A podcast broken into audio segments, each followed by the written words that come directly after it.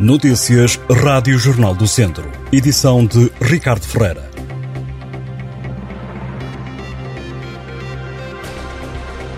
Um homem de 54 anos foi constituído erguido no âmbito de um processo de violência doméstica no Conselho de Tondela. O indivíduo ameaçava de morte a companheira de 100 anos e acabou apanhado pela GNR. Os guardas apreenderam ao suspeito três armas de fogo. O indivíduo foi constituído erguido. A apreensão foi feita como medida cautelar, refere a GNR em comunicado. A percentagem de alunos do ensino básico e secundário da região Viseu Dom Lafões que beneficiam da ação social escolar aumentou em 2002-2021 relativamente aos dois anos letivos anteriores, isto de acordo com o relatório Estado da Educação 2021, dos mais de 35.460 alunos, 37% beneficia de apoios, mas é na região do Tâmega e Sousa, que inclui Sinfãs e Rezende, que está a maior taxa, 54,1%. O documento produzido pelo Conselho Nacional de Educação refere que, após um ano em queda, a percentagem de estudantes carenciados aumentou em 2020-2021. No ano letivo 2018-2019, a percentagem era de 31,3%. No ano seguinte, passou para 30%. O grande aumento verificou-se no último ano letivo. O secretário-geral do PS, António Costa, vai ser recebido este sábado à tarde em Viseu com um protesto de funcionários judiciais que vão manifestar-se em frente ao pavilhão Multiusos, que vai ser o palco da iniciativa, lado a lado com os portugueses, prestar contas. Luís Barros, secretário coordenador da comarca de Viseu do Sindicato dos Funcionários Judiciais, disse à Rádio Jornal do Centro que a manifestação vai servir para exigir ao governo que seja satisfeito um caderno reivindicativo que já é muito antigo. Entre as matérias defendidas estão o preenchimento integral dos locais vagos, faltando cerca de mil funcionários nos tribunais, 30 dos quais na comarca de Viseu. Luís Barros diz que os tribunais estão a entrar em ruptura e que é preciso um rejuvenescimento da classe. A 15 de fevereiro arranca uma greve dos funcionários judiciais.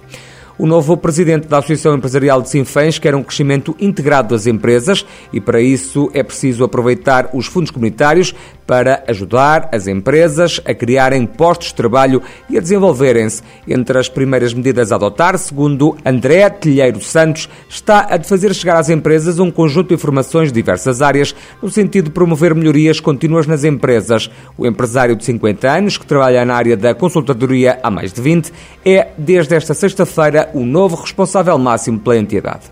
Os municípios de Viseu, Nelas e São Pedro do Sul receberam na quinta-feira a bandeira verde a autarquia mais familiarmente responsável, numa cerimónia que aconteceu em Coimbra. A distinção tinha sido atribuída no final de dezembro passado. Esta já não é a primeira vez que os três municípios de Viseu recebem o prémio. O Conselho Viziense recebeu a distinção pela primeira vez em 2016, enquanto que Nelas começou a recebê-la em 2020 e São Pedro do Sul em 2019. Mais de uma centena de idosos a viverem em Castro Daire passaram a ter direito a descontos nos transportes públicos e noutros serviços. A Câmara Municipal anunciou ter atribuído em 2020 um total de 184 novos cartões Viver Mais destinados a cenas do Conselho com mais de 60 anos e aos beneficiários da pensão por invalidez e da pensão social para a inclusão. O número de adesões ao cartão foi mais do dobro em comparação com 2021, graças ao maior número de benefícios associados, é o que explica o município.